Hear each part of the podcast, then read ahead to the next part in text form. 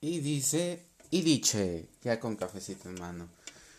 Y dice así la frase del día de hoy, cuando el héroe que necesitas eres tú mismo. Y basándome como que en esta frase y hoy teniendo como análisis, eh, que muchas veces yo siempre soy, siempre he sido una persona la cual Lolita ya, ya se fue. Este, siempre he sido una persona que lucha por la verdad, lucha por la honestidad, lucha por eh, la, la claridad en muchas situaciones. Y yo creo que parte de los valores que a mí me interesan siempre ha sido la honestidad. Em, hay muchas veces que difiere mucho la honestidad de muchas otras cosas y que la honestidad hace daño a las personas y que muchas veces eh, afecta a terceras personas, afecta a tu entorno, afecta tu ambiente, afecta muchas situaciones de las cuales no nos podemos a pensar. Y yo no le podría decir mentiras piadosas, sino simplemente verdades que no se pueden gritar. Porque la sociedad el entorno muchas veces no está preparado para ese tipo de cosas. No porque tengamos esta sabiduría, porque lo veamos de diferente forma o tengamos una convicción diferente, sino sabemos cómo va a ser la reacción en ciertas cuestiones y es como muy complejo. Empecé a analizar todo este rollo porque la verdad a mí me cuesta mucho trabajo normalizar ciertos aspectos de mi vida, ciertos aspectos en los cuales bueno, no normalizar, más bien ser honesto en ciertos aspectos de mi vida, como mi sexualidad, uh, mi vida sexual. Ay, se fue. Pinche Lolita, güey. Pero bueno, me cuesta mucho trabajo ser honesto en cuanto a mi vida sexual. Eh, no en redes. En redes creo que la verdad, la opinión en general cada quien puede tener su opinión, cada quien puede opinar sobre esta situación, pero no es algo que la verdad me intrigue, que me mueva o que realmente yo diga, bueno, o sea, va a mover esa decisión. Ah, la, la he movido en muchas situaciones porque también he estado como muy certero en muchas cosas y la verdad que investigo, investigo, investigo acerca de la sexualidad a flor y, y, y siempre me estoy informando porque creo que parte de ello es disfrutarla. Algo que no tuve desde, desde que empecé mi vida sexual es a disfrutarla, pero de una forma sana y natural. Siempre era como, lo, lo enfocaba como mucho a, a, a muchas otras cosas. a situaciones de riesgo como adrenalinas, eh, cosas sin sentido. Y la verdad es que a mí cuando, cuando pasé todo lo del hospital, me costó mucho trabajo ser honesto con mis papás porque yo consumía sustancias para yo poder tener relaciones sexuales. Y esta parte de honestidad que yo abro y, que les estoy contando, a mí en lo particular es un ejemplo de vida que me ha costado mucho trabajo porque... Y lo he visto yo creo que en cualquier ámbito. Eh, recuerdo una vez platicando con una persona más grande que yo me decía, hablaba mucho sobre los valores y sobre esa presencia que debe de haber y el respeto que debe de haber a la casa de tus padres, bla, bla, bla, todo este rollo. pero como que simbolizamos muchas veces ese rollo de los padres. Mm, en lo particular hay ciertas cosas que a mí no se me hacen como una falta de respeto. Una falta de respeto. Hay, hay cosas más importantes en las que podríamos llamar una falta de respeto. Eh, no promuevo absolutamente nada de esto, sino simplemente que es mi forma de pensar y muchas veces mi visión de vida. Hay cosas más, más certeras que te pueden hacer crecer como ser humano que el respeto hacia creencias o muchas veces la religión te, impone muchos tecnicismos cuando el respeto, la admiración se gana, ¿no? Y, y, también nosotros como jóvenes debemos de tener como cierta apertura a no enfocarnos tanto en la ética y moral, sino enfocarnos más en vivir nuestra vida y que, que realmente estamos generando y que realmente es una opción de crecimiento y no tanto una decisión banal que nos va a llevar a lo mejor a estar minutos, horas o días en felicidad, pero después va a haber como un arrepentimiento. Yo creo que pensar las acciones siempre es sano y siempre da un flujo a, tener una visualización más amplia de nuestras decisiones y de, y de muchas otras cosas que nos pasan en la vida porque pues todo, todo tiene consecuencia, ¿no? ¿no? No me enfoco a la consecuencia mala o buena, sino siempre ayuda a que esa consecuencia te va a llevar a una situación en la cual tú tengas que decidir hacia dónde ir, ¿no? Y, y ahí es el reto en el que debemos estar preparados y de tener como plena conciencia del crecimiento que vamos a tener, porque la única persona que te puede sacar de ese hoyo, de ese problema, de esa depresión, de esa situación eres tú mismo. A lo mejor y, y en ciertas situaciones uh, externas te puede ayudar la gente, digo, o sea, no es, no es que estemos en el mundo solos. Yo creo que los seres humanos somos eh, literal influencers de la vida. podemos aportar y podemos apoyar en muchas situaciones y no siempre debemos de tener como esa obligación, esa perspectiva del ser humano de cómo tiene que ser un amigo, cómo tiene que ser un padre, cómo tiene que ser un hijo. Y yo creo que parte de, de a mí me ha funcionado mucho de quitarme las expectativas de lo que puedo esperar de las personas o de las expectativas que puedo esperar de mi familia, de mis amigos, de mi novio, de, ¿saben? O sea, te quita como que esa venda de lo que tiene que ser o lo que está bien éticamente y moralmente en la sociedad. Porque si separamos y pensamos bien como muchas opciones y muchas cosas, pues es tu vida, ¿no? Al final de cuentas tú la vas a vivir al máximo y la vas a vivir conforme a, a tu convicción, pero de una forma natural, pero también de una forma consciente, creo yo, que los focos rojos y las llamadas de alerta siempre van a existir en nuestra vida. Cuando llegue el domingo y de verdad piensas en el día anterior y dices, güey, tomé tanto, hice esto, hice el otro y no me acuerdo y bla, bla, bla. Y a mucha gente normalizamos tanto muchas veces ciertas actitudes que eso va pasando a lo largo de nuestra vida, ¿no? Y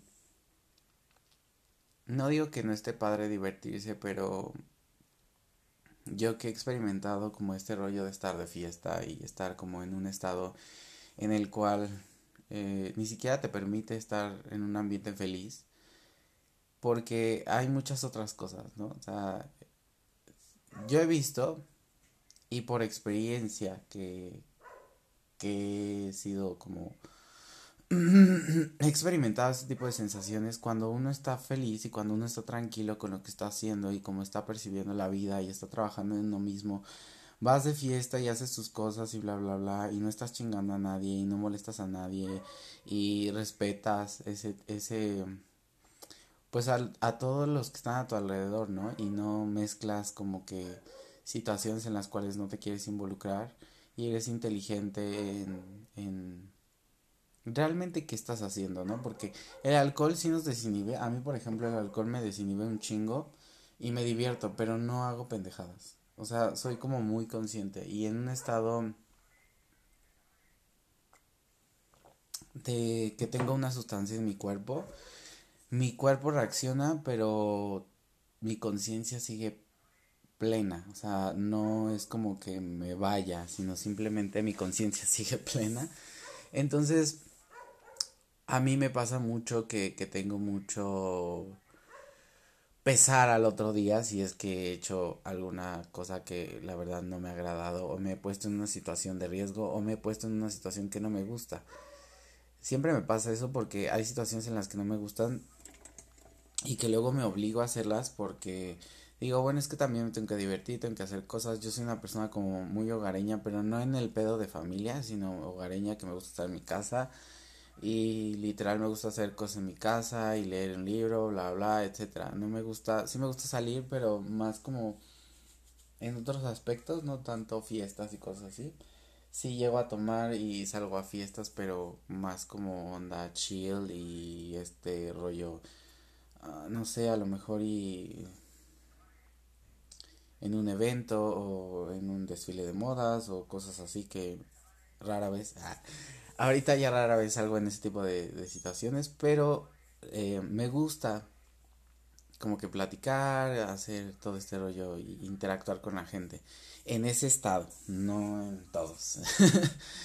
Eh, y cuando me pongo en situaciones así como ir a un antro o salir, me gusta bailar, me encanta y me gusta eh, hacer desmadre en cuestión a baile, reírte, todo este rollo, pero ya a más, eh, no sé, besar a alguien o cosas así, soy como más, un poquito más reservado y como más tímido en ese aspecto porque no me gusta alardear de ciertas situaciones y de ciertas cosas que no van conmigo, porque yo no soy así.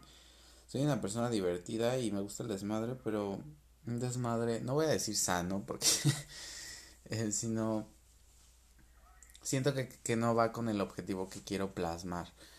No es, eh, hago mi desmadre en lo que me gusta y punto se acabó y me da igual lo que piense la gente o no, sinceramente, o sea,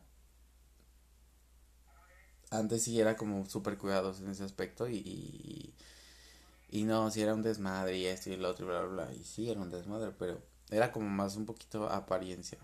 Ahora me estoy conociendo a mí mismo y de verdad es que soy una persona, soy señora, desde chico siempre he sido muy señora, entonces, gracias a mi mamá por eso. y he encontrado en la honestidad una parte de mí que que me ha abierto muchas puertas, pero que también ha destruido ciertas partes. Eh, es muy importante siempre ser honesto, yo creo, y, ser honesto con tus emociones, con tus sentimientos. Hoy lo veo más en mi núcleo, lo veo más este enfatizado porque muchas veces no va de acorde de lo que vivimos a lo que hacemos. Y de verdad que es un pinche trabajo que cuesta. Pero hay situaciones, por ejemplo, en las que yo me he puesto que, que decir la verdad no es como un tema y no, no me hago, no me hace sentir mal, sinceramente, y no es una mentira como tal, pero no puedo yo compartir algo que la verdad eh, muchas personas no tienen la mentalidad para poder aceptar este tipo de cosas o más bien ser tolerantes. Aceptar no, porque la aceptación viene de parte mía y fue la decisión que yo tomé de tomar ese camino Y yo creo que más allá de eso es mi responsabilidad.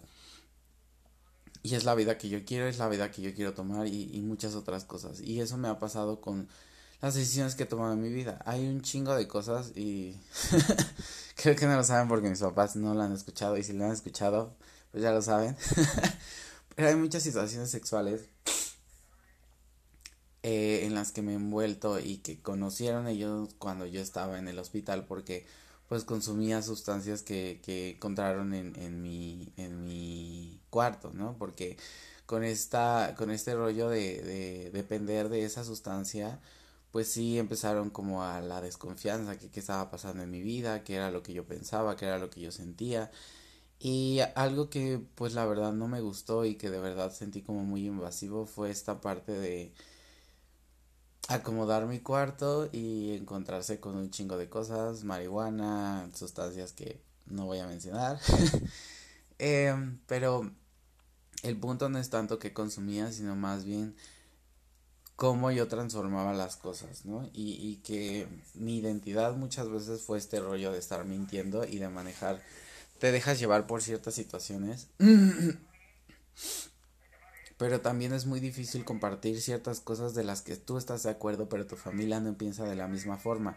Y es un complejo porque eh, de alguna forma tú quieres como avanzar y quieres crecer como en este lado maduro y entender como muchas otras cosas, pero me pasa que yo eh, era como muy redundante en ese sentido porque cuando yo estaba muy chico y empiezo a crecer y empiezo a descubrir mi sexualidad y empiezo a descubrir muchas cosas que me empiezan a gustar y a llamar la atención, Obviamente para la familia es como de, güey, qué pedo, y son cosas y situaciones que son propias, y, y, pero que ya cuando ya tomas una decisión alterna eso, donde ya afecta a tu núcleo, porque las decisiones, aunque no pensemos muchas veces que las decisiones que tomamos afectan a terceros, sí afecta, o sea, siempre va a afectar a un ambiente completo. No es que diga, ay, esto si me saco un moco, pues no afecta a nadie. Pues sí, a lo mejor y, y te da gripa, güey, y, y, o sea, ¿sabes? O sea, como profundizar este rollo de que sí, de verdad, lo que hacemos tiene un causa y efecto. Entonces, a mí, ahorita en la mañana estaba como que, más bien estaba, no como que, me estaba cuestionando esta parte de, de entendimiento, de, de que muchas veces yo tengo una filosofía de vida. El hecho de ser honesto me abre puertas a muchas cosas porque la gente sabe cómo soy y cuando muchas veces salen mi, mis identidades de fragmentado, no hay como que... Eh, o sea, yo ya te lo dije, yo soy de esta forma y, y, y punto se acabó. No, no, suena como muy de ego, ¿no? O como muy mamón de que, pues yo ya te dije, es tu responsabilidad. Pero para mí el ser honesto en esa parte que luego yo, yo soy una persona eh, directa, soy una persona que no tiene filtro y a veces sí busco la parte mediática de cómo decir las cosas. He trabajado yo creo que estos últimos meses en cómo decir las cosas y cómo expresarlas. Pero me desespera eh, como a veces no poder tener el control de la plática y decir, güey, es que de verdad abre los ojos, ¿no?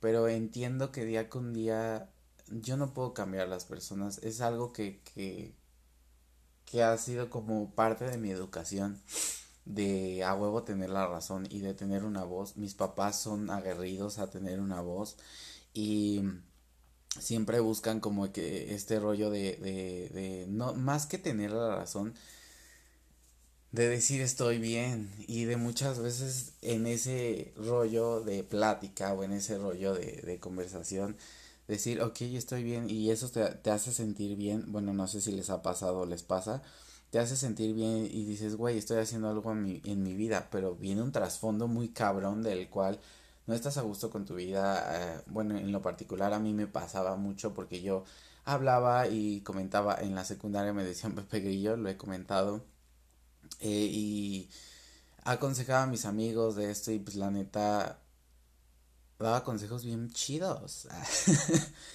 pero yo creo que es prueba y error. O sea, yo tenía como conciencia este tipo de consejos y de verdad que daba consejos bien padres.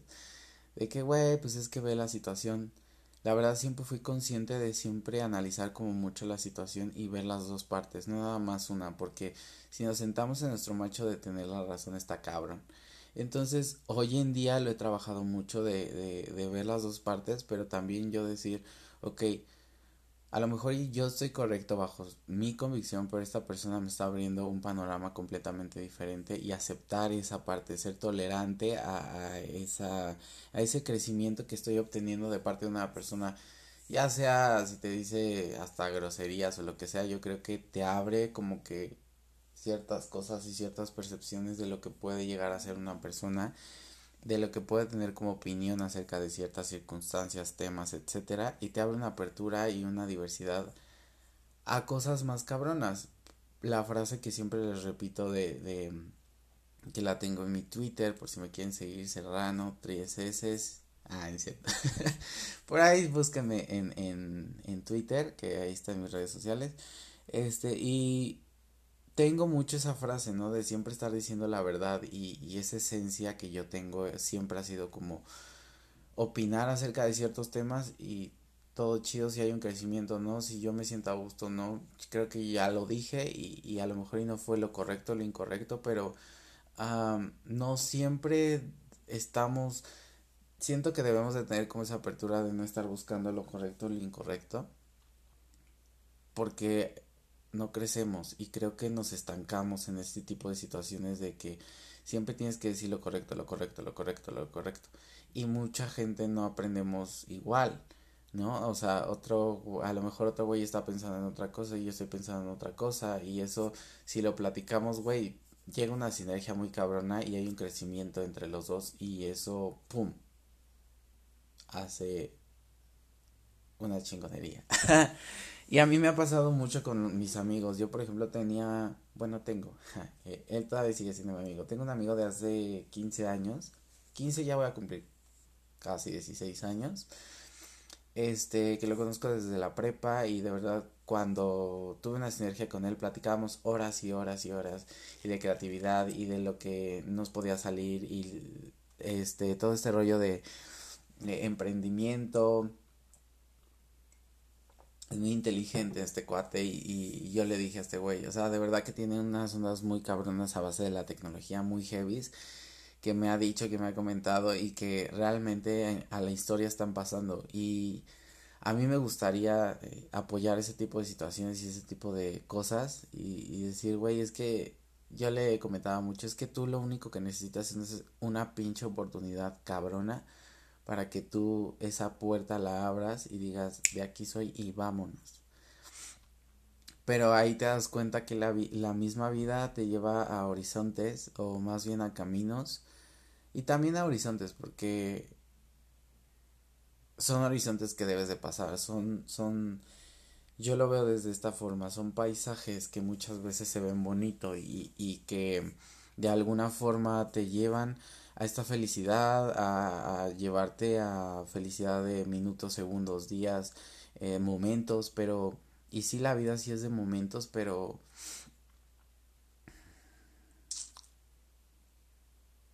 ¿Qué es lo que muchas veces tenemos dentro? Que pensamos que esos momentos pueden ser o no felices. Y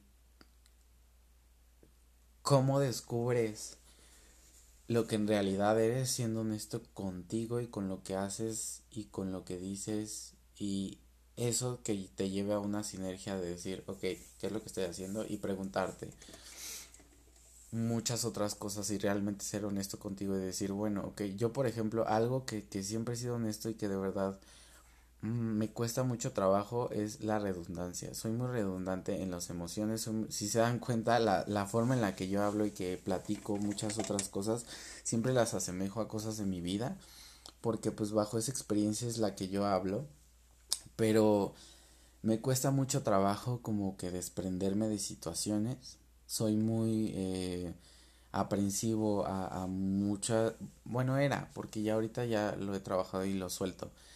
Em, y ya no lo estoy jalando como a mi presente, sino simplemente son situaciones que pasé que hoy en día puedo platicarlo, que no, no me generan alguna emoción, pero sí me generan un orgullo de decir, ok, ya no siento esto, ¿no? Y parte muchas veces de decirlo y de hablarlo creo que te libera de muchas cosas y, y te libera de, de, de, muchas cargas. Y parte de yo hacer este podcast es esto, o sea, de liberarme de cargas emocionales y de hablarlo y, y que muchas veces buscaba en terapia, pero la verdad el hecho de buscar, eh, de estar con un terapeuta y, y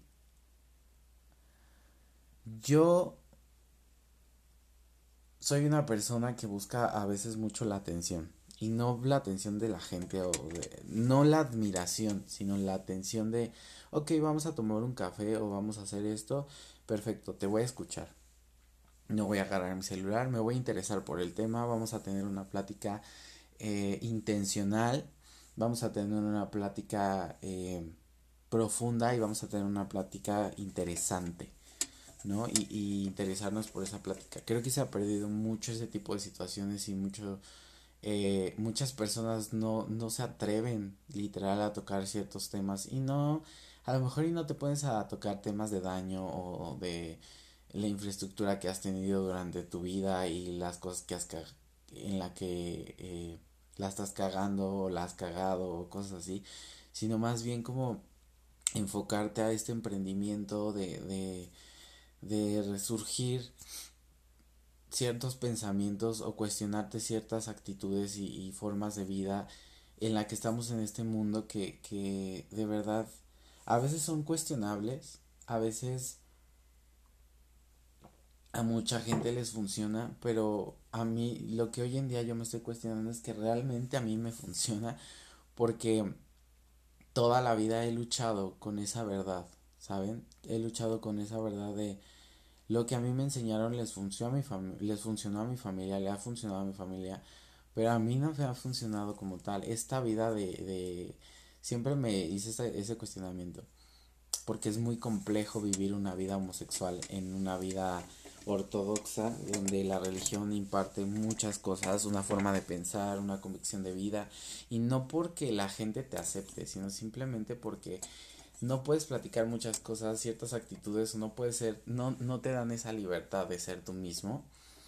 Y ¿a qué voy con esto? Eh, no tanto como moralmente, sino ser tú mismo en el aspecto de que jotear a gusto, ¿saben? O sea, es muy difícil.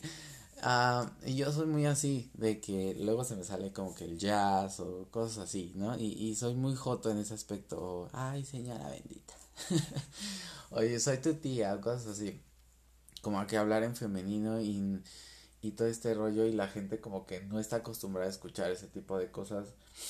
Y a mí me gustaría como eh, este rollo familiar en ese apoyo, ¿no? Yo, por ejemplo, he tenido como ciertas cosas con mi mamá, no del todo lo acepta, pero sí, luego nos quedamos viendo y nos cagamos de la risa porque entre que quiere aceptar muchas cosas y, y, no, pero la verdad es que me respeta y he tenido conversaciones muy sanas con ella, de hecho pronto eh, va a ser su cumpleaños y me encantaría hacer una entrevista con ella porque la admiro cabrón, la admiro bastante, creo que estos últimos meses ha aprendido muchas cosas de ella, entonces esperen esa entrevista que va a estar intensa y muy padre, la verdad.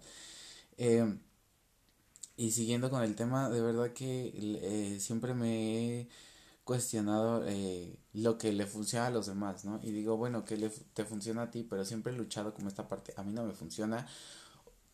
O algo que me puede funcionar, lo puedo jalar de eso. Y como crear mi propia convicción y mi propio camino.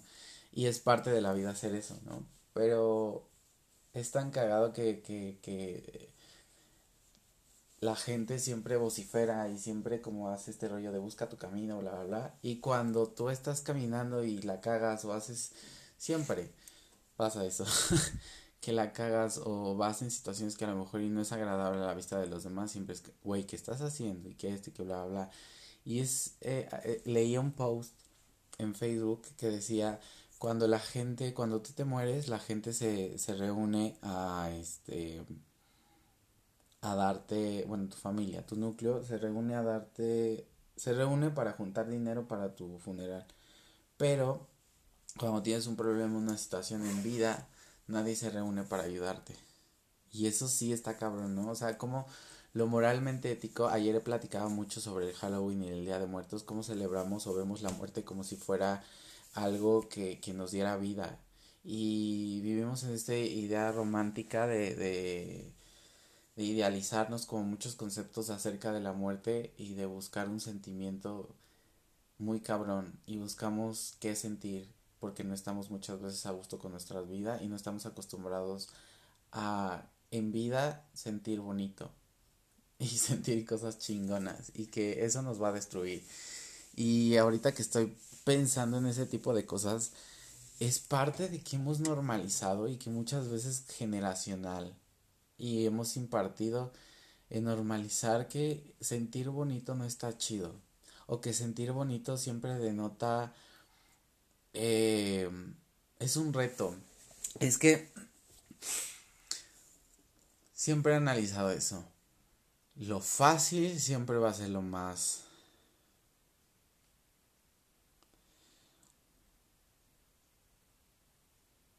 X en la vida. O sea, no, no hay, lo fácil siempre no te sabe. Eh, hay, si hay, no es como un sentimiento bonito lo fácil. Y lo difícil te reta como persona. Creo que estamos diseñados como seres humanos a que lo difícil siempre te va a llevar a un contexto completamente diferente y de entendimiento hacia la vida.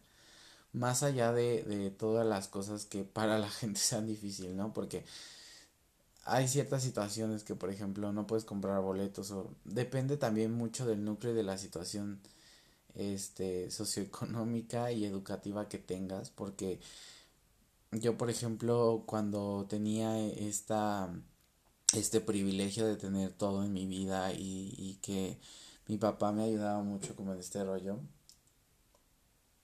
Y me daba todo y aparte era súper caprichoso en ese aspecto.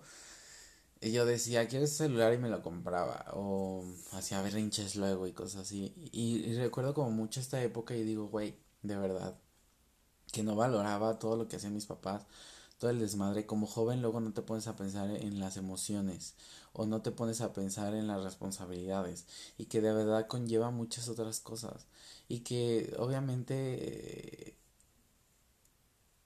está padre como que tener nuevas formas de cómo implementar ciertas cosas a los chavos y a los niños para que de verdad nos demos cuenta. Si tengas, seas el más rico de la colonia, la chingada, pero que de verdad te cueste las cosas, que nos cuesten las cosas, da un valor y da un sentido a, a lo que vamos a, a obtener y que de verdad nuestras metas y nuestros logros sean el aprendizaje y no sea el dinero y no sea como este rollo, voy a estornudar.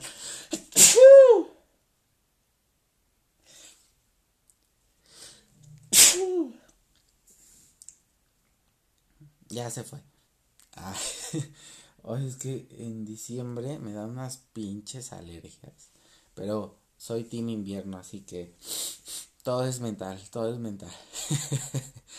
y este y de alguna forma sí te quedas como en este en esta idea, en esta ideología de de que lo fácil o, todo se ve fácil, ¿no? O sea, si de verdad pensáramos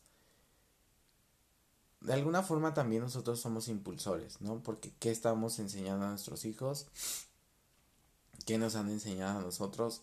Que nos dejan ver, o sea, responsabilizarnos de lo que están viendo, de que las cosas cuestan, de que lo natural en el mundo de, de muchos, mm, o sea, siempre lo voy a repetir, 50% lo entiende, 50% Eso va a pasar porque influye mucho la educación, la situación socioeconómica, la forma de pensar, la convicción de vida, que muchas veces difiere o, o va como se generaliza muchas veces, pero yo creo que estas generaciones ya piensan y, y labran cosas, pero pasa como todo, o sea, hay veces que son adultos o somos adultos y les dices, sabes que tienes gripa y no puedes salir. O por ejemplo, yo he visto mucha gente ahora que voy mucho al doctor y me estoy checando mucho, veo mucha gente grande. Y la gente grande es como de, me voy a checar y no sé por qué el azúcar y que quién sabe qué, bla, bla, bla, y la chica la enfermera y, pero es que tiene alta el azúcar y dice, ay, ¿por qué será? Pues qué comió, ay, es que me eché una coquita y quién sabe qué, y lo hacen, tenemos este rollo de romantizar eh, las cosas a veces que no, que, que, como si no hubiera conciencia en, en lo que realmente estamos haciendo.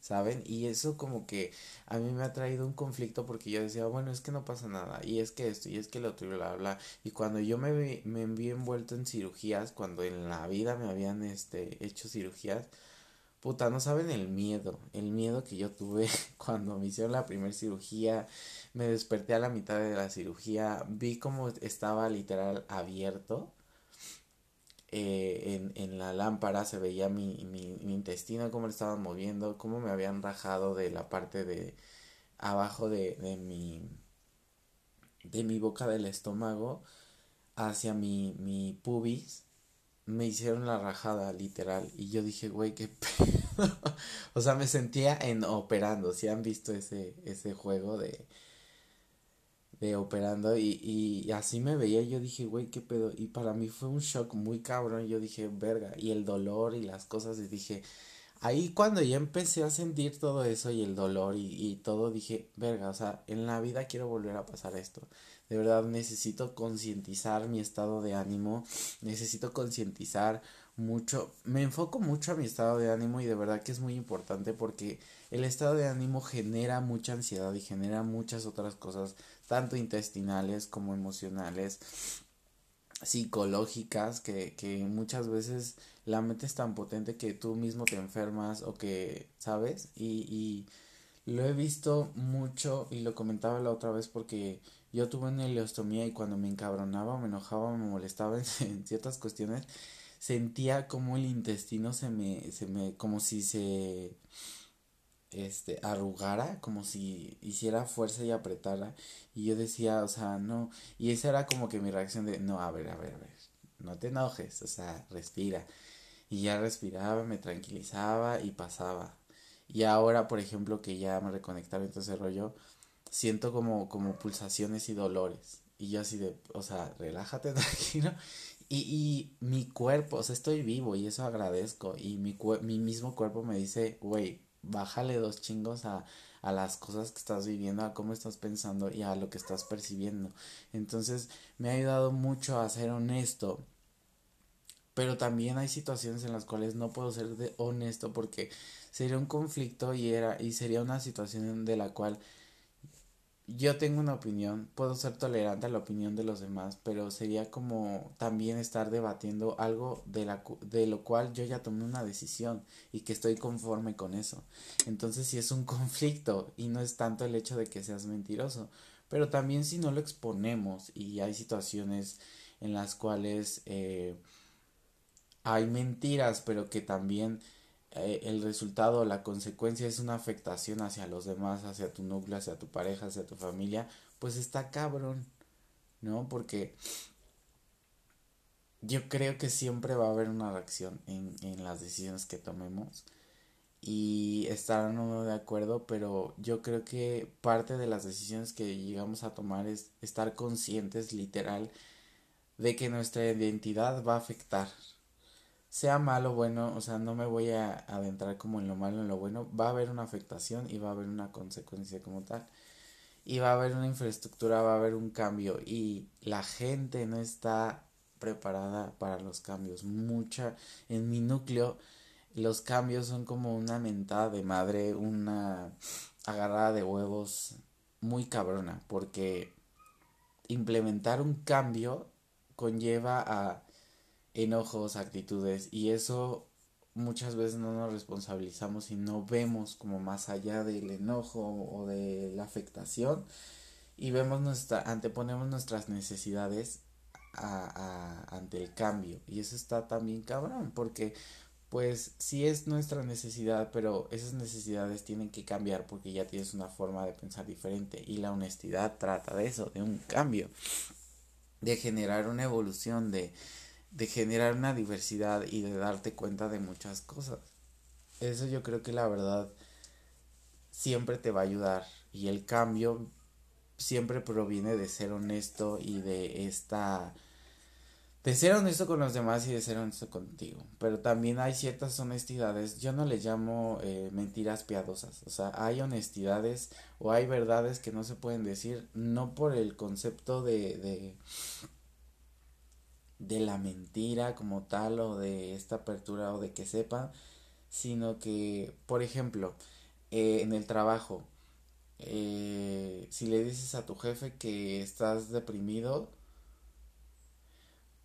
bueno, últimamente, en la última vez que estuve me apoyaron un chingo emocionalmente porque me dio un ataque de ansiedad. y roquearon muy cabrón todos. Literal, o sea, dijeron, no, estamos aquí para apoyarte, bla, bla, bla. O sea, como que hay conciencia en la juventud, pero tú te pones eh, en este rollo de te da un ataque de ansiedad con gente adulta y no saben cómo reaccionar. Pero tampoco se informan. Y es un desmadre. O sea, que muchas veces estamos como en esa zona de confort, ¿no? Y, y es difícil poder eh, cambiar ese tipo de cosas y poder evolucionar cuando hay esa forma de pensamiento, si no hay como esa apertura y no es tanto eh, cambiar tu esencia, sino más bien mejorar tu esencia. Yo por eso no, no hablo mucho como del cambio y si he hablado, discúlpeme, pero no, no, no, no me gustaría fomentar como tal el cambio, sino que perciban su esencia y que hay ciertos detalles y ciertas formas de las cuales debes de evolucionar Mm, y llevar a lo mejor hacia otro camino. Si ese camino no fue llevarlo hacia otro camino, mejorarlo, cambiarlo. Es que no es cambiarlo. Debe de haber un pinche una palabra que difiera eso, que difiera, que, que dé ese significado, que no sea de cambio. No sé, la voy a buscar, pero bueno. Esa es mi tarea del día de hoy. Entonces, siempre me, me, me, me gusta como visualizar este rollo de la verdad hacia qué contexto también lo llevo, hacia el contexto de que a mí me ha librado de muchas cosas. Recuerdo que, que cuando yo estaba en el proceso de mi operación, comentaba mucho eso, ¿no? La realidad de, de lo que yo viví yo, por ejemplo, le tuve que contar a mis padres de mis relaciones sexuales, de mi vida sexual, de lo que consumía, de cómo estaba, en qué estado de ánimo estaba, de mis parejas, la última pareja que tuve, cómo me afectó, todo lo que me afectó, qué es lo que me hizo, qué es lo que yo hice, la responsabilidad que yo tengo. O sea, todo ese tipo de cosas lo tuve que decir, con quién me metía, con quién no me metía, mi estatus. Eso también es, es un pedo porque pues los padres lo que menos quieren es enterarse que su hijo tiene VIH o que tiene eh, ETS o cosas por el estilo, ¿no? O sea, creo que es algo fuerte de lo cual los seres humanos estamos diseñados para ese madrazo y ese trancazo de lo que pasa en la vida. Pero cosas que realmente no existen como la fama, el éxito y muchas otras cosas, eh, te lleva a un contexto completamente diferente y difiere de lo que la realidad es, ¿no? Entonces, en, esa, en ese rango yo me muevo y yo empecé a contarles este tipo de cosas y me liberó de muchas otras cosas. Pero el hecho de ese tipo de cosas, y nunca lo pensé, es una responsabilidad muy grande porque ya tienen, ya te catalogan o te categorizan. La mayoría de ese tipo de generaciones ya te categorizan en que eres esto, esto, bla, bla, bla. Y me ha pasado porque me han dicho ciertos comentarios, ciertos vecinos acerca de eso y me han dicho que, por ejemplo, salía, yo salgo con un chingo de vatos, o sea, literal, salgo, o sea, no de que voy a citas, a dates y viene a recogerme a mi casa y bla, bla, y ven un chingo de gente, y luego también trabajo, entonces cuando estaba en marketing trabajaba en mi casa, entonces cuando llegaba a necesitar algo de un producto o lo que sea, o hasta una junta, lo llegué a hacer aquí. Entonces veían gente subir y gente pasar y todo este rollo y la gente vociferaba y hablaba. Mi misma familia era como que, güey, qué pedo. Eh, en algunas situaciones lo llegué a hacer. La verdad es que no, no puedo mentir en eso. Sí lo llegué a hacer de tener este situaciones. Pero eran muy pocas. Eran muy pocas y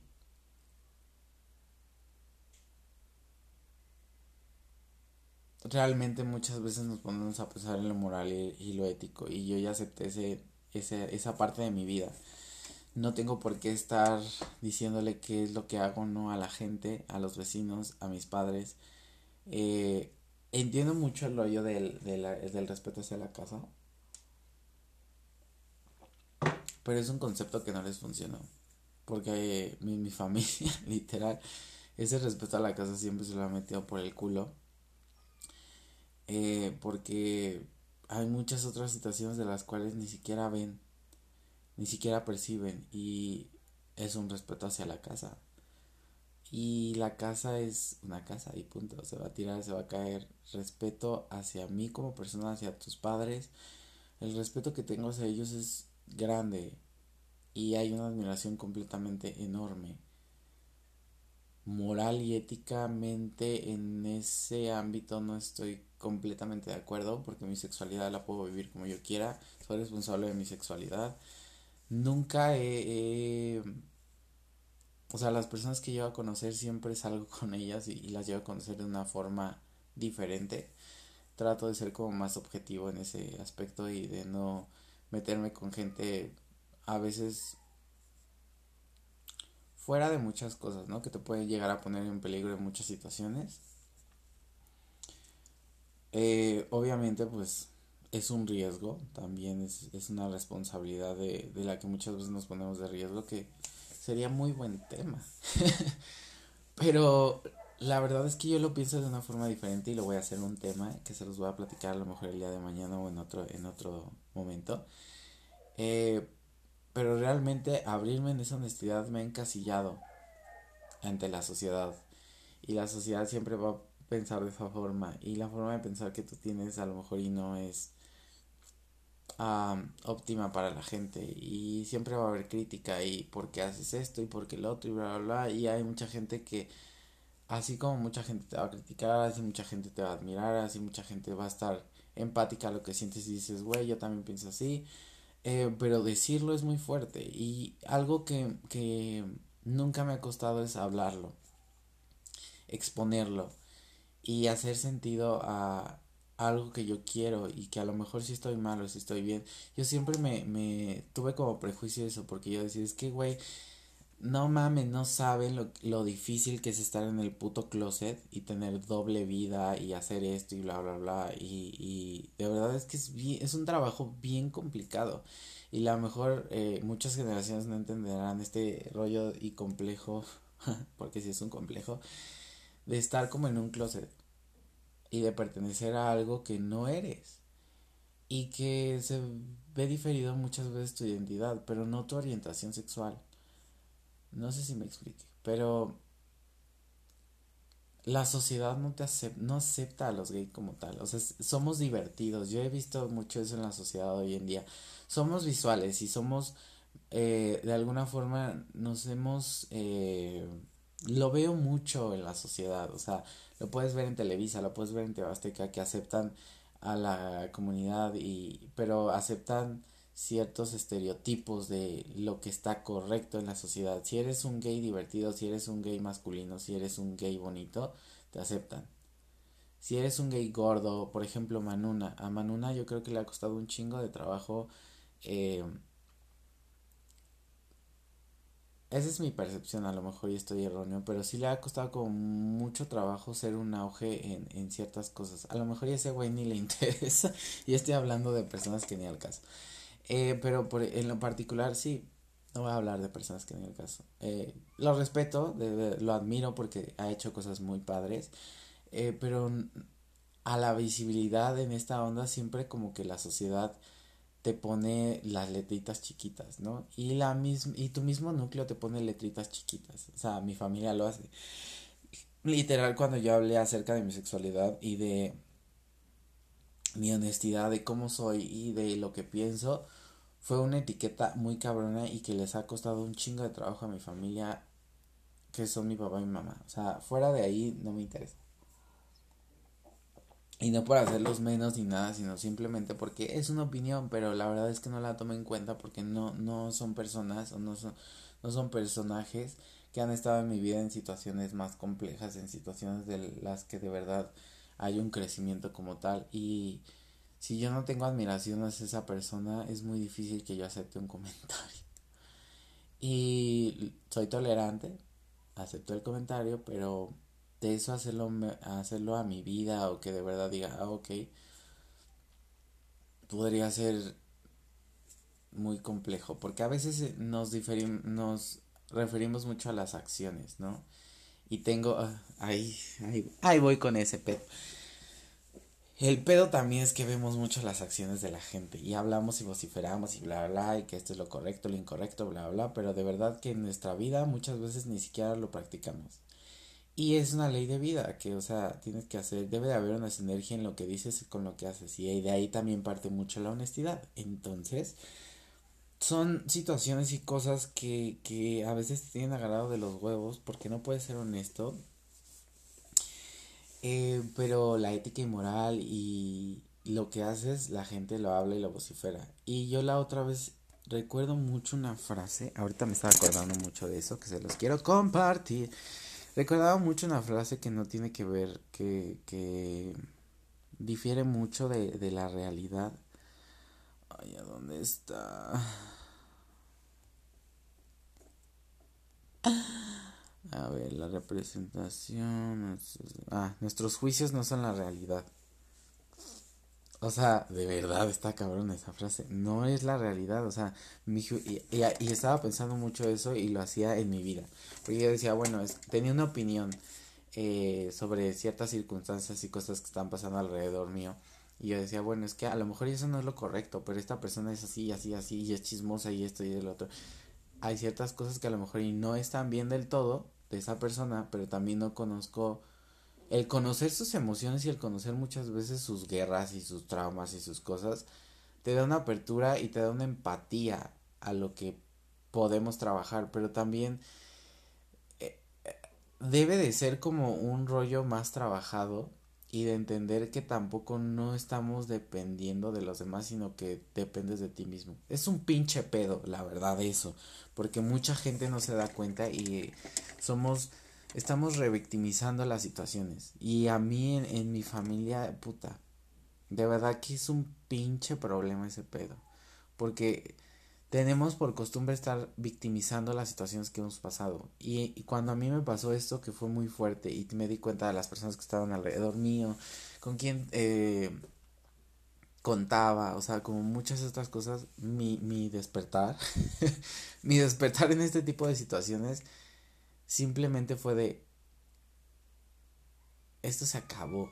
O sea, literal, victimizarte de las situaciones no puede ser. Mi mamá me fue un ejemplo de vida cabrón. O sea, de perseverancia, de, de que todo se puede, de que se puede lograr las cosas, de que tu mentalidad debe de cambiar, de la actitud que debes de tener. Y eso me, me impactó cabrón en mi vida. Y que digo, hoy en día que la admiro y la respeto heavy por todo lo que pasamos juntos y que de verdad digo, es que ese es un ejemplo de vida del cual yo tuve que tener y lo tenía porque hay cosas de ella que tengo en mi vida, pero tengo que transformarlas, a mejorarlas y generar algo más cabrón y más chingón. Porque ella es mi todo, de verdad, ella es, o sea, la admiro, soy fanático de ella por muchas situaciones, por muchas cosas que no entendía cuando era chico y, cuando, y que hoy en grande lo entiendes y que dices, wow, o sea, qué verga mi madre. De verdad que las madres son bien chingonas en muchos aspectos y que yo digo, de verdad, wow, por eso la voy a entrevistar, así que escuchen esa entrevista, va a estar buenísima porque ya tengo un contexto y las preguntas. va a estar padre porque es una persona, mi mamá es una persona que literal, eh, pues está en el cristianismo y todo ese rollo, pero tiene una forma de pensar con una apertura mental abierta. Bueno, sí, esa apertura está abierta eh, con una mentalidad abierta, pero sí respeta como muchos valores y muchos principios que ella tiene, porque le han funcionado. Y yo le digo, está toda madre, pero a mí no me funcionaron. Y ahí es como que entramos en una, en dimes y diretes, porque mi mamá es como muy de, de, de luchar como en su opinión y de decir, es que esto es lo correcto y esto y así y así y así. Y de verdad que muchas cosas las he implementado en mi vida de ella y las he evolucionado en, en otros aspectos y me han funcionado de una forma muy cabrona. Entonces la admiro y de verdad que soy fan de ella y, es una persona que de verdad me genera mucho estímulo en la vida y que que parte de, de muchas veces la honestidad es algo que a mí me preocupaba mucho y que, que la veía llorar y que le lastima mucho ese aspecto porque aceptarlo o escucharlo de mi boca fue difícil para ella, pero entender que, que, que fue mi decisión y que no lo voy a cambiar por una situación religiosa o muchas veces de concepto de vida, para ella fue cabrón, pero fue ok, ya es tu decisión, es tu vida y la respeto, pero hay como cláusulas. y yo decía, ok, entonces pues de alguna forma es, es aceptable, yo soy tolerante a su forma de pensar, pero sí, sí es algo que digo, oh, me cuesta mucho trabajo y eso es parte de la honestidad que, que tuve con ellos, que me cuesta mucho trabajo también ser tolerante a la respuesta que puedo tener en muchos aspectos y que me ha costado también amistades, amigos, eh, relaciones. El ser honesto me ha costado mucho trabajo. Eh, por ejemplo, abrirme de este, en este estado emocional y que la otra persona no se abra, puta, es bien difícil. Pero hoy en día me puedo dar cuenta que si me, si me abro emocionalmente y la otra persona no se abre o, o difiere o está controlada por ese tipo de cosas, ahí no es, chica. Literal, no es. Porque yo creo que una persona emocionalmente mm, sana y, emocionalmente, a lo mejor y no sana del todo, porque yo creo que vamos evolucionando también emocionalmente, pero que estás emocionalmente trabajando, no tiene ningún pedo con compartir ese tipo de cosas. Y les voy a decir por qué. porque hay una apertura hacia la honestidad. Y lo que les decía de la frase esta, que nuestros juicios no son la realidad. Si yo veo una persona que a lo mejor y está ofendiendo, no sé, llegas a un Starbucks, ah, llegas a un Starbucks, güey, y está ofendiendo a la persona de, al, al que le está vendiendo, que le al vendedor que le está entregando su cafecito y lo que haya pedido, y le está gritando y bla, bla, bla, ¿no? Y es una situación que dices, güey, qué pedo, o sea, pues no se habla así, y no lo haces, ¿no? O sea, creo que te mesuras.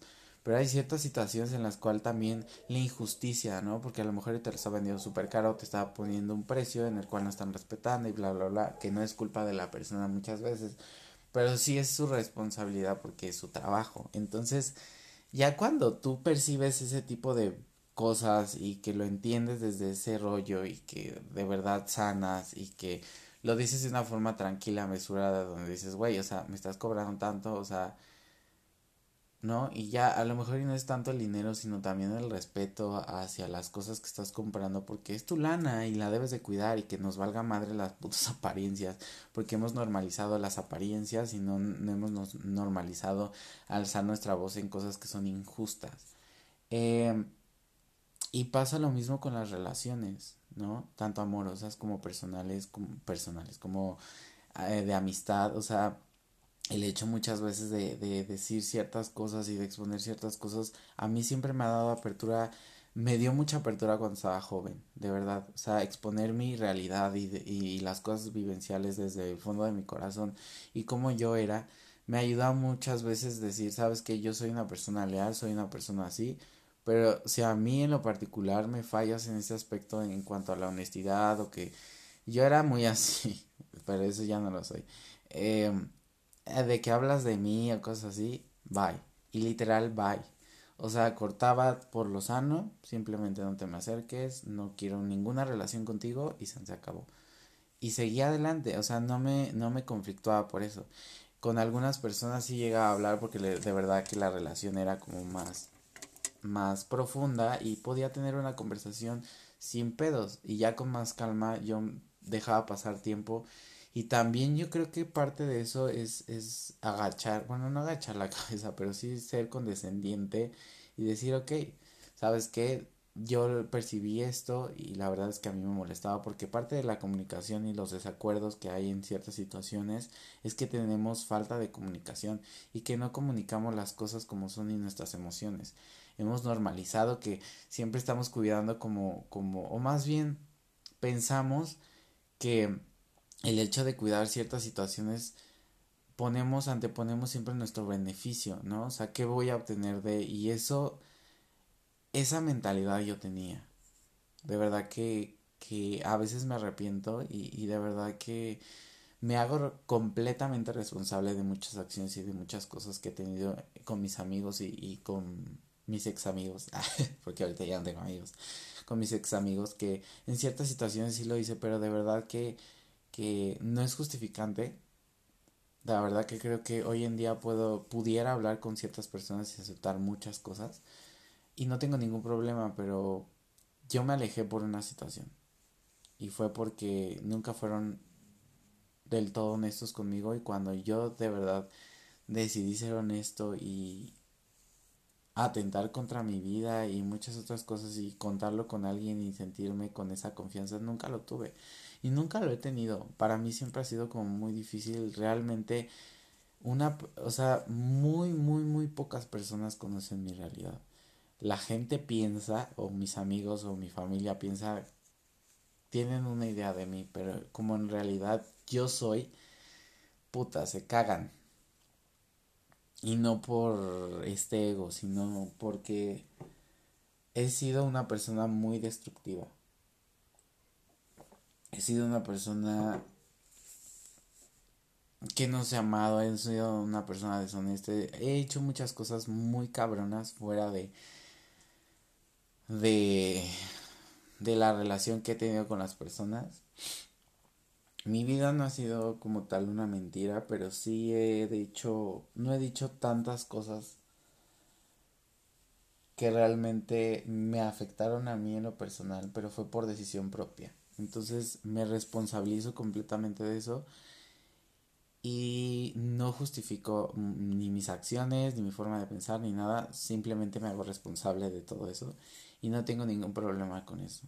Entonces, parte de esa honestidad que hoy tengo en día me ha ayudado mucho a dar un giro completamente a mi vida y irme por otro camino en el cual en el cual en el cual yo me siento a gusto conmigo mismo, yo me siento a gusto con la forma en la que pienso y hoy en día eh, recuperé mi voz y eso es lo más importante que ha hecho el ser honesto conmigo mismo y con los demás. Eh, y siempre he sido de esa forma, entonces no, ha, no, ha, no he tenido como problema en ese aspecto. Eh, que yo siempre he dicho, o sea, no son mentiras piadosas, sino son verdades que no, no se pueden gritar. Y esas verdades que no se pueden gritar es porque la sociedad no está de acuerdo con eso o porque la forma de pensar ética y moral o religiosa que tenemos tanto como costumbre como, como país muchas veces no nos da esa apertura. Y lo he hablado, por, por ejemplo, con personas que son de otros países y, y no tienen ningún problema con eso. Y no porque sea de tercer mundo, porque puta sea Gandhi o porque tenga una mentalidad muy cabrona ni nada, sino porque no tengo ningún pedo con eso. O sea, con esa forma de pensar, con esa apertura hacia conocer, hacia muchas otras cosas. Parte de la vida y de entender que, que, está bien en nuestra vida o que está mal. Bueno, no me voy a lo mal ni lo bien, sino más bien que hay, cómo hay un crecimiento en nuestra vida y que realmente estamos aprovechando el proceso. O sea, no hay otra forma de vivir más que el proceso. O sea, de cagarla, de regarla, prueba y error, porque todo buscamos una perfección que no la hay, buscamos una perfección que nadie tiene, estamos en este rollo y romantizamos y normalizamos este rollo de que todo tiene que ser perfecto cuando no lo hay, buscamos palabras y significados que no hay, que no existen, o sea, que dices, bueno, estabilidad, para ti qué es estabilidad económica, o sea, pues, estar en un trabajo un año, dos años, ajá. Pasan 14 años te liquidan, ya no hay estabilidad. ¿Qué haces? No, pues esto y el otro, ajá. No trabajas de tus emociones, inestabilidad emocional, ¡pum! ¿Qué pasó con la pandemia? O sea, nunca hay estabilidad, siempre tenemos que estar trabajando en nosotros, siempre vamos a estar cambiando, siempre va a haber una evolución, siempre va a haber algo nuevo que aprender, pero verlo desde una perspectiva sana, en que, ok, es un proceso y el proceso que tengo que pasar va a ser doloroso. Los procesos no son bonitos. Lo bonito es el resultado. ¿Por qué? Porque entendiste la situación y las cosas. Pasa, ahorita quería ejemplificar eso, pasa como las relaciones. Cuando tú, a mí me pasó, cuando tú te abres emocionalmente, das una apertura a que eres de esta forma. Y a la gente le puede gustar o no. La decisión está en la gente de, de aceptar ese tipo de cosas o no. Y de verdad, entender, bueno, yo, yo no le he visto problema a ese tipo de cosas, ¿no? Cuando tú estás creando una, relación, una relación, pues conoces a la persona completamente y se acabó. Yo siempre doy tintas de que así soy. O sea, puedo ser en, así soy literal en todos lados. Puedo ser en el podcast, en, con mi familia, con mis amigos. Así siempre soy. O sea, literal, así soy. Que soy mesurada en ciertas cosas, sí, porque moral y éticamente las personas luego no están de acuerdo que ya tienes 30 años y piensas de esta forma, que eres este inmaduro, que eres esto, que eres el otro, y que bla bla bla, y que no toda la vida vas a vivir eh, en cierta forma y que el estatus y que la chingada y que tu forma de pensar y que ahorita como criticado un chingo, ¿no? De que eh, los 30 ya es este, te está dando tu crisis y que la chingada y yo digo, ¿cuál crisis, güey? O sea, yo no tengo ninguna crisis. De verdad, no me da crisis la edad, no me da crisis el número, no me da crisis envejecer ni nada. O sea, me da igual. Pero la gente no acepta que uno tiene 30 años y piensa a lo mejor... Eh, es que la madurez no es tanto de lo que pienses, sino más bien la responsabilidad de tus actos. Esa es yo creo que la madurez. Y que cada paso que des, pues es el paso que tú elegiste y que tú eres responsable y punto se acabó. Y ya que no te guste la forma en como yo lo hice y que no estés de acuerdo es personal y diferente. Pero no habla, no denota inmadurez, o sea, son pendejadas. Y la verdad es que tenemos conceptos bien básicos acerca de lo que es madurez. Entonces, yo creo que hay que cuestionarnos ese rollo y dejar a las personas. Y esta generación como que lo trae mucho en pedo. O sea, les vale madre ciertas cosas y de verdad que no se alteran porque soy maduro, soy esto, soy el otro, no, sino simplemente que la madurez va a las acciones. Y veo, yo creo que ha sido como mucho responsabilizarse de sus actos y hacen y luchan y esto y el otro. 50% de la gente lo va a entender, 50% no. Siempre pasa eso porque todo cerebro es un mundo. Entonces, eh, y también que la gente lo entienda a su tiempo, yo creo que eso es esa parte, ¿no? Entonces, pasa que en las relaciones ser súper honesto, a mí me pasó. Y para mí fue un conflicto. El amor es doloroso, depende del sentido de para ti que sea el dolor, porque el dolor es un aprendizaje y el aprendizaje siempre trae a una diversidad y a un crecimiento. Entonces, bajo ese concepto te puedes ir y no lo tomas tan doloroso. Puedes llorar, o sea, le, le das como que el rollo de el sentido más bien de decir, ok, pero ojo, porque a mí me ha pasado que hay un chingo de gente que, que me llegó a cortar y me llegó a decir, ¿sabes qué no me gustas? o cosas así que no me gustan de ti y son bien pinches insensibles y no hay responsabilidad afectiva. Que eso está de la chingada y no está chido. Porque, güey, también tú decides cosas. O sea, yo puedo hablar, no me, no, separar cada tema creo que es muy importante y enfocarnos en el tema que es, ¿no? Aquí estamos hablando de la honestidad y no tiene absolutamente nada que ver si eso no, no da resultado a ser honesto, no, sino simplemente que ok, no le gusté, punto, se acabó. Yo tomé la decisión de abrirme, no le gusté, no le gustó lo que vio, está súper chido, pero a mí no me gusta estar perdiendo el tiempo. Y no, no porque diga, ay, no, o sea, conocerlo, no, no, no, no, sino que, ok, yo soy de esta forma, nos evitamos todo el pinche pedo de pretensión o de ser, o que soy guapo y la chingada, o que no me echo pedos, o, ¿saben? O sea, ese tipo de cosas me dan mucha hueva. Entonces yo soy una persona que va al grano y me gusta, ah, ¿sabes qué te gusta esto? Ah, perfecto. Y ya, o sea, recuerdo que muchos vatos me decían, es que es, es este interrogatorio, ¿qué pedo? Este, ni en una entrevista de trabajo me dicen, y le digo, mira, depende si tu convicción, o más bien, qué pretendes o qué quieres conseguir en este date. Porque ya muchas personas han normalizado por las nuevas generaciones que los dates ya es, sí, ok, salgo, o sea, te sientes a gusto, nada más es como ese feeling de sentirse como en una relación, pero no quieres una relación. Todo poca madre, pero se habla antes eso. La comunicación es demasiado importante, entonces siempre comuniquen lo que quieren, no estén creyendo que la gente va, van a suponer porque ya dije esto, porque bla, bla, bla. No, no, no, no, no, no. Hablen con la realidad y digan, sean honestos con eso que quieren y se van a evitar un chingo de pedos. Entonces, yo eso es lo que yo le decía mucho a mi expareja. Evítate pedos y dime lo que sientes.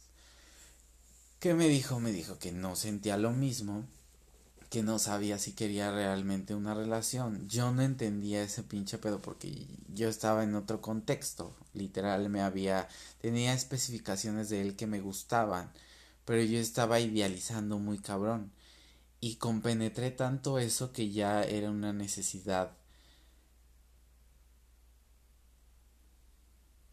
Fomentar esa ideología que yo tenía, no estar con él, porque no codependía físicamente ni emocionalmente. Lo que codependía era la ideología que yo tenía acerca de él y la idea que yo me estaba haciendo de él.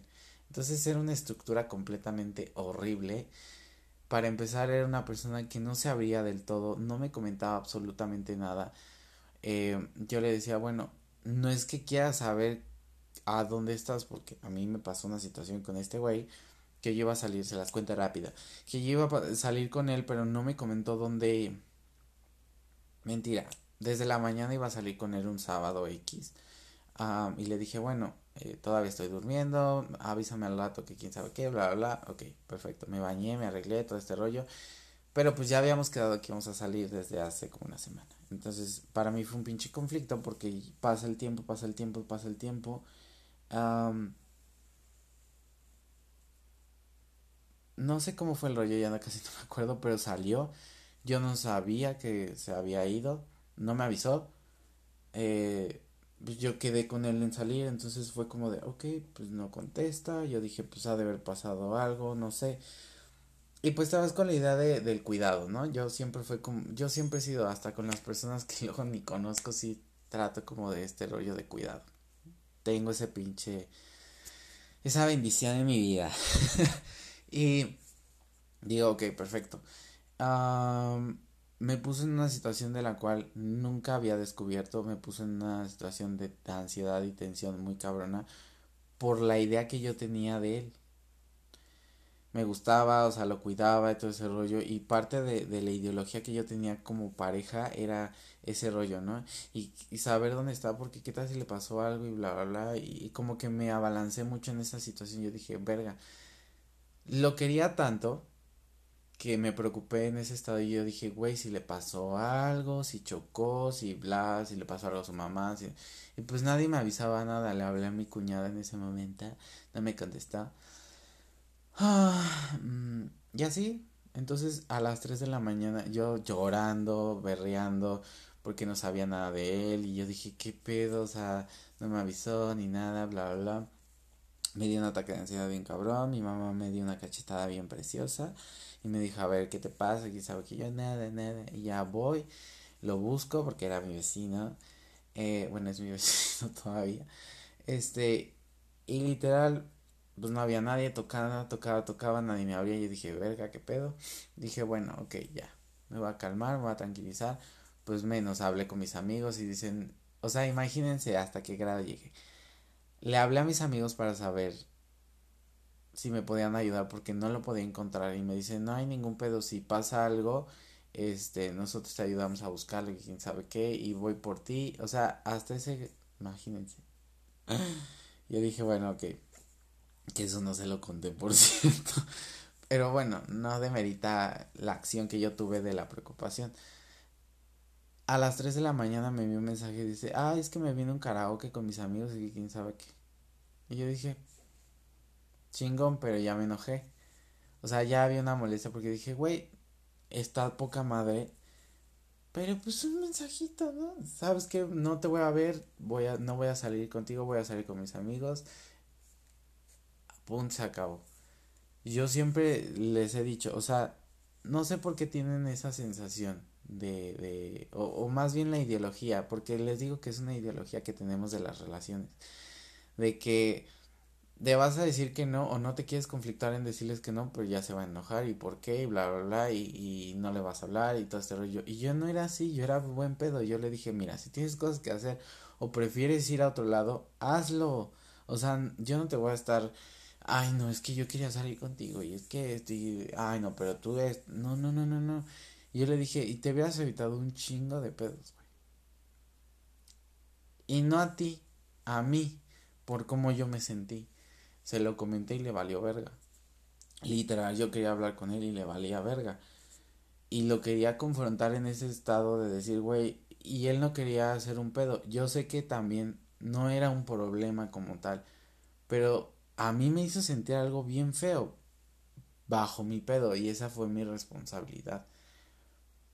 Yo dije, güey, pues es que, ¿sabes? Pero siguió con esa mentira y alentándome de que, ay, yo te quiero, que quién sabe qué, bla, bla, bla, seguimos saliendo, bla, bla, bla.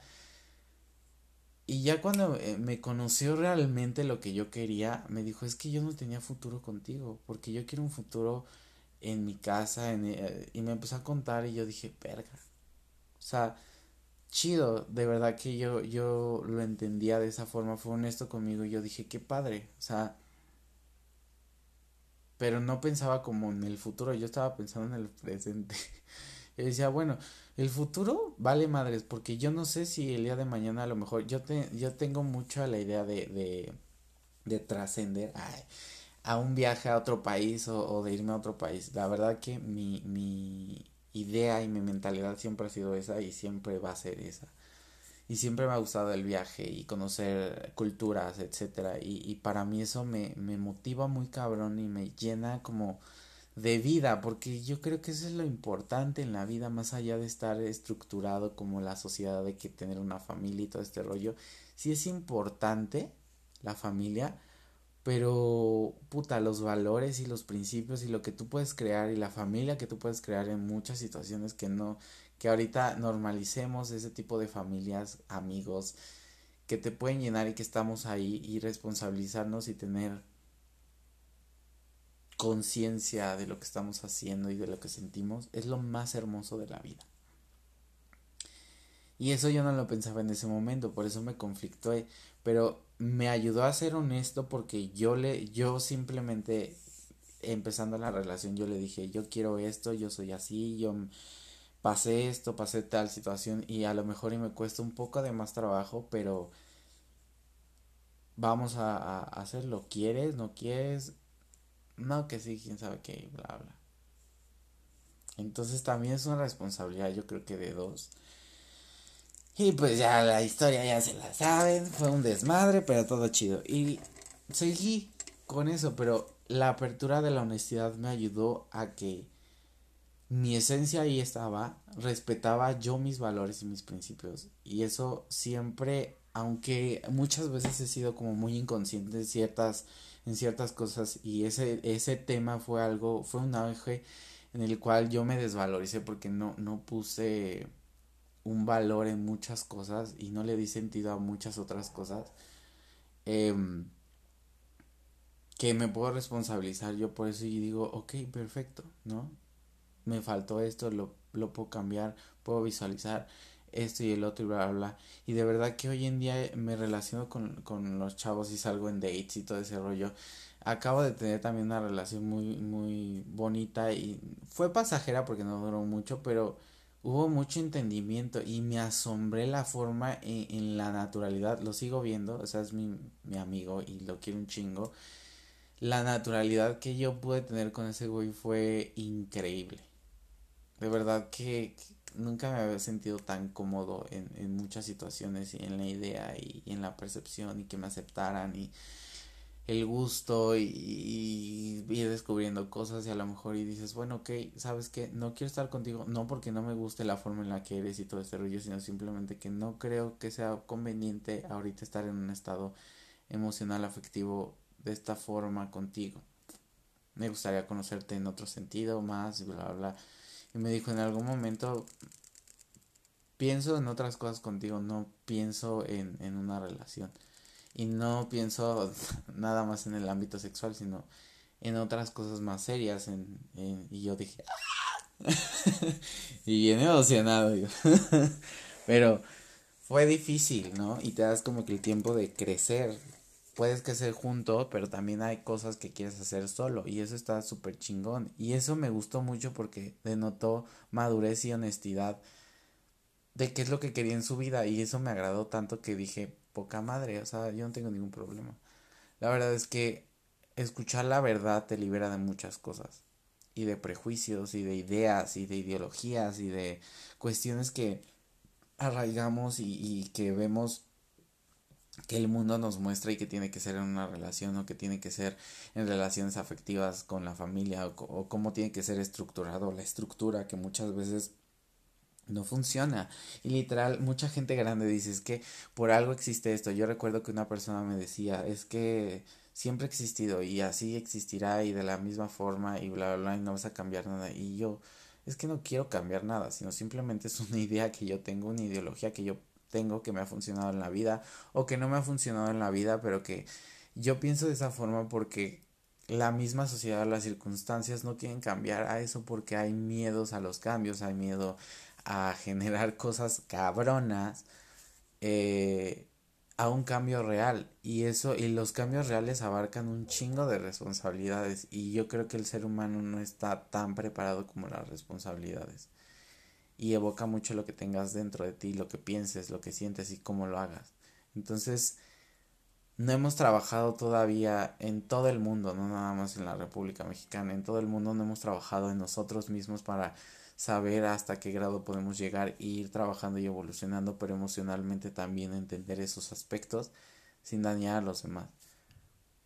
Sin, o sea, de verdad entender eso es un concepto completamente diferente y yo creo que la mayoría de las personas que llegan a entender eso somos hogareños, estamos como que no tanto en la sociedad porque no queremos perturbarnos o no queremos ser partícipes de ciertas ideologías o de ciertas cosas. Tampoco suena como una exclusión o, o no, no, sino simplemente que tratas de cuidar muchas veces esos aspectos que has trabajado día con día y que no vas a estar alejado tampoco de la sociedad, pero sí evitas como cierta influencia tanto psicológica, emocional, mental, de cómo influyen las masas a tu vida y de la percepción que llegas a tener. Y que mucha gente dirá, ay, no es que eso lo trabajas tú y que cómo puede ser posible, y que bla, bla, bla. Sí, pero venimos, yo por ejemplo vengo de una educación donde estaba coludido por las masas y que me interesaba lo que hacían las masas y que em, este sentido de pertenencia muchas veces hace un daño porque para empezar no todas las personas están no somos responsables muchas veces de nuestros actos. No puedo decir que curadas o que estamos felices o que somos eh, sanas completamente sino me refiero como a este rollo de, de todos vivimos un proceso pero hay gente que se da cuenta o, o viene de un no viene de, de cosas de daño o de percepciones mm, erróneas muchas veces de la vida y como justificante yo puedo poner que he vivido cosas muy duras, no lo victimizo, pero sí hay una connotación a cómo puede ser mi resultado, ¿no? Y es difícil aceptar ese tipo de cosas, cambiarlo también es complejo, pero tienes que trabajarlo y lo que cuesta mucho trabajo siempre es el cambio porque es una responsabilidad cabrona. El cambio siempre trae cosas positivas, pero si es un proceso largo, muy, muy, muy, muy primitivo, porque em, reaccionas de diferente forma.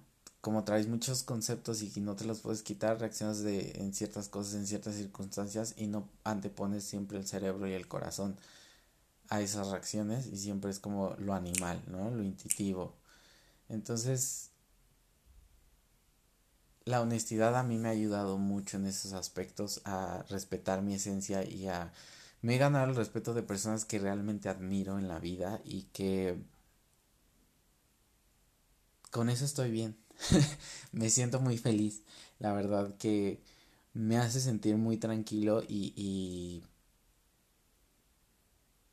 y no tengo esas ideologías de que por ser padres, por ser abuelos, por... Mm, la verdad es que no. La verdad las personas que están a mi alrededor he entendido que nos vamos solos llegamos solos y nos vamos solos, que somos seres humanos y que la cagamos, que no todos somos perfectos, pero no voy a admirar ni respetar a alguien que no me respeta ni me, ni no que me admire, pero que me respete y que respete y que sea tolerante ante muchos aspectos. Yo sé que hay cosas que están mal y que están bien, bueno, no que están mal y que están bien.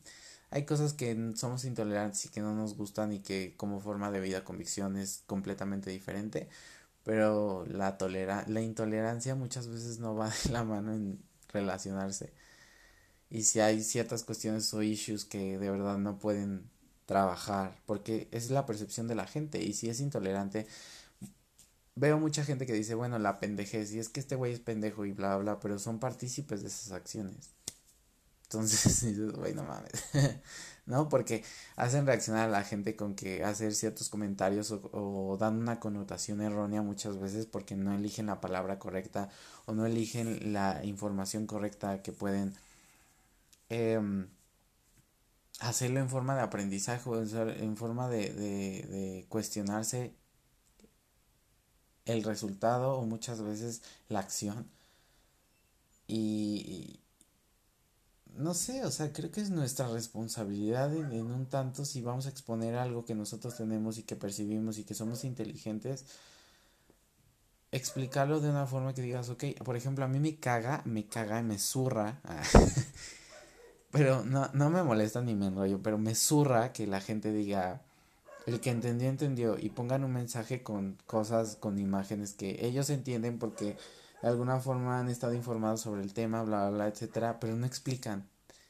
Y es como un chiste a voces, ¿no? Y, y, eso qué, o sea, denotan, por ejemplo, lo que hizo Bad Bunny, que a mí se me hizo una completa estupidez. Y me dio mucha risa porque la gente vocifera eso. Yo sé que es un concepto muy pendejo, pero, o sea, denotas la y haces la diferencia de y, todos somos iguales y a lo mejor ah, para mí denotar exclusividad en un estilo de vida se me hace muy pendejo. Hoy en día se me hace muy estúpido, de verdad que, que, y me enoja, me, no me enoja, me molesta el hecho de que la gente, por ejemplo, la fiesta que hicieron de, del after party de, de Bad Bunny y que gente exclusiva y que bla, bla, bla, y, y los hacen sentir a los cabrones como puta, lo mejor de la vida. Pero, ahí te va el concepto.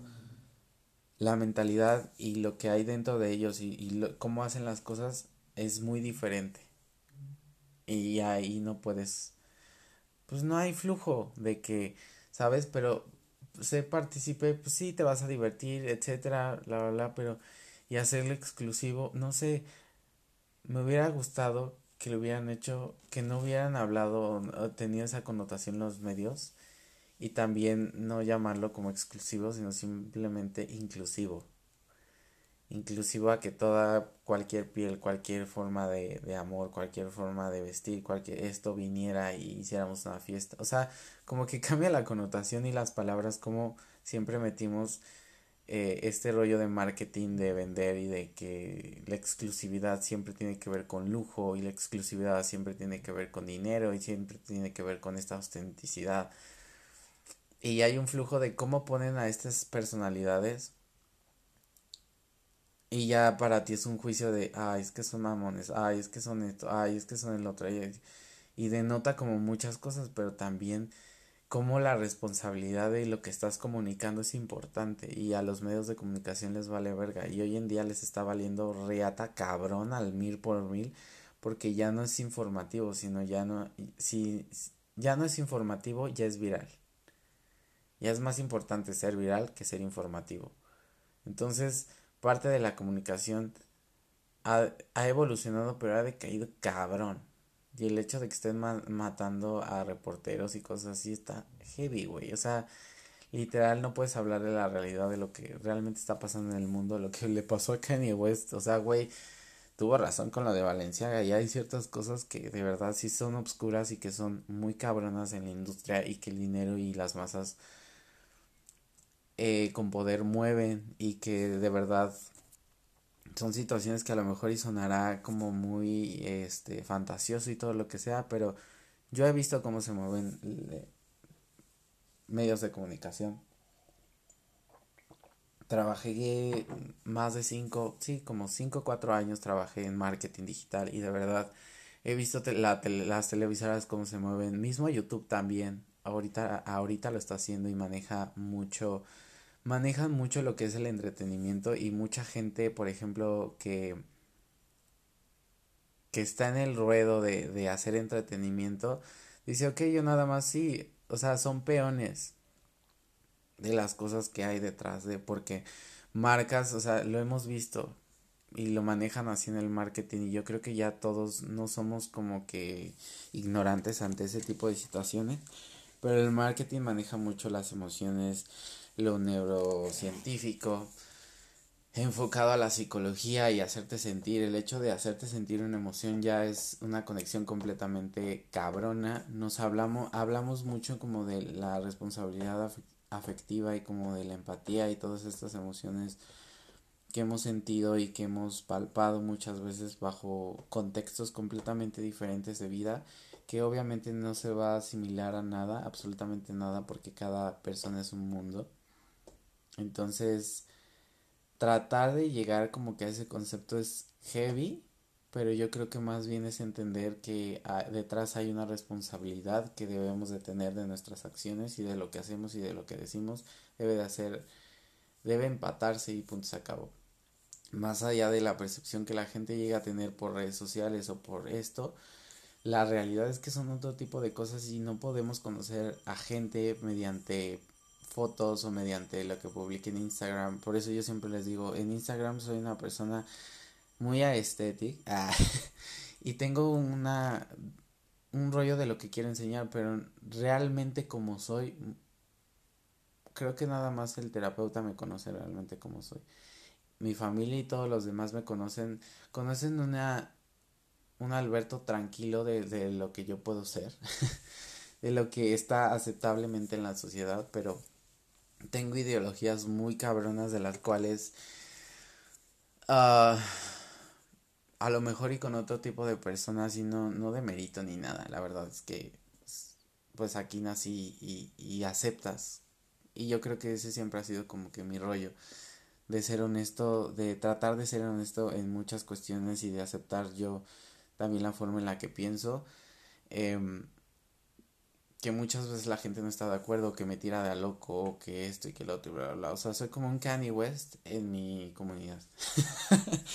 Porque es muy difícil hablar con la, la realidad y lo que está pasando, ¿no? Porque demerita muchas veces tus acciones o la forma en cómo estás haciendo las cosas, ¿no? Por ejemplo, a mí me critican mucho el hecho de yo tener 30 años y vivir con mis padres y depender de muchas cosas de ellos, pero hay un trasfondo muy cabrón del cual mucha gente no conoce, eh, que solamente ellos y yo sabemos y que no necesitamos estar hablando, ni comentando, ni aclarando.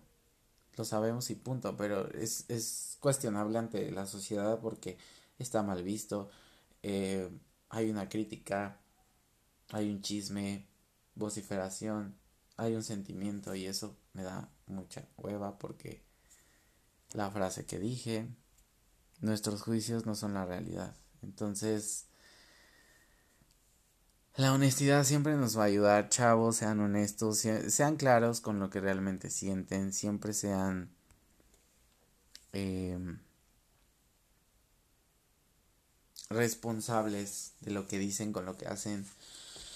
Háganlo siempre desde el amor y siempre recapaciten cada decisión que tomen y qué consecuencias van a tener y que si realmente ustedes van a aceptar esa consecuencia, chingón, pero recuerden que no hay vuelta atrás de las cosas. Em, lo que yo les puedo recomendar, siempre ábranse emocionalmente, pero en ese rollo emocional hay etapas. ¿A qué voy con eso de las etapas? Que emocionalmente puedes decir soy cariñoso, soy esto, bla, bla, bla, demostrarlo. Y yo creo que hasta ahí. Parte de que si has tenido pedos emocionales, etcétera, también está chido decirlo. Yo no tengo ningún pedo con eso. Eh, porque, vuelvo a repetir, nuestros juicios no son la realidad. Entonces, él generará un juicio acerca de ese tipo de temas, pero la responsabilidad afectiva lleva a crear cosas nuevas y a darle un seguimiento y decir, ok, entonces ya pensar de esa forma está cabrón, porque mucha gente no ha solucionado como que ese rollo o no ha pasado ciertas cosas y nada más está como que en la vida de, pues yo no pasé eso y, y esos detalles de emocionales y bla, bla, bla, pues de alguna forma tú los trabajas y punto, y, no los tienes que estar gritando ni nada, ni, ni comentando, ni... Yo creo que cada cerebro es un mundo y punto. O sea, yo respondería eso, cada cerebro es un mundo, cada quien aprende como aprende y cada quien su tiempo, y si buscas una persona igual que tú, chingón. Next. Yo creo que qué hueva estar buscando personas que se asemejen, o sea, haya similitudes en muchas cosas, gente podrá vivir, gente no yo tengo su opinión acerca de eso, soy tolerante ante esa opinión o ese concepto. Si te funciona chido, no está mal, a mí no me funcionó, entonces pues no me voy por ese ruedo, ¿no? Entonces, simplemente sean honestos con, con ese tipo de, de emociones, esas tres etapas. Y la tercera, esa quédatela tú. Tú sabes cómo eres, tú sabes eh, hacia qué cosas vas a reaccionar emocionalmente y que realmente demerita entregarte en cuerpo y alma. Pero más vale en, entregarte en amor que entregarte en alma.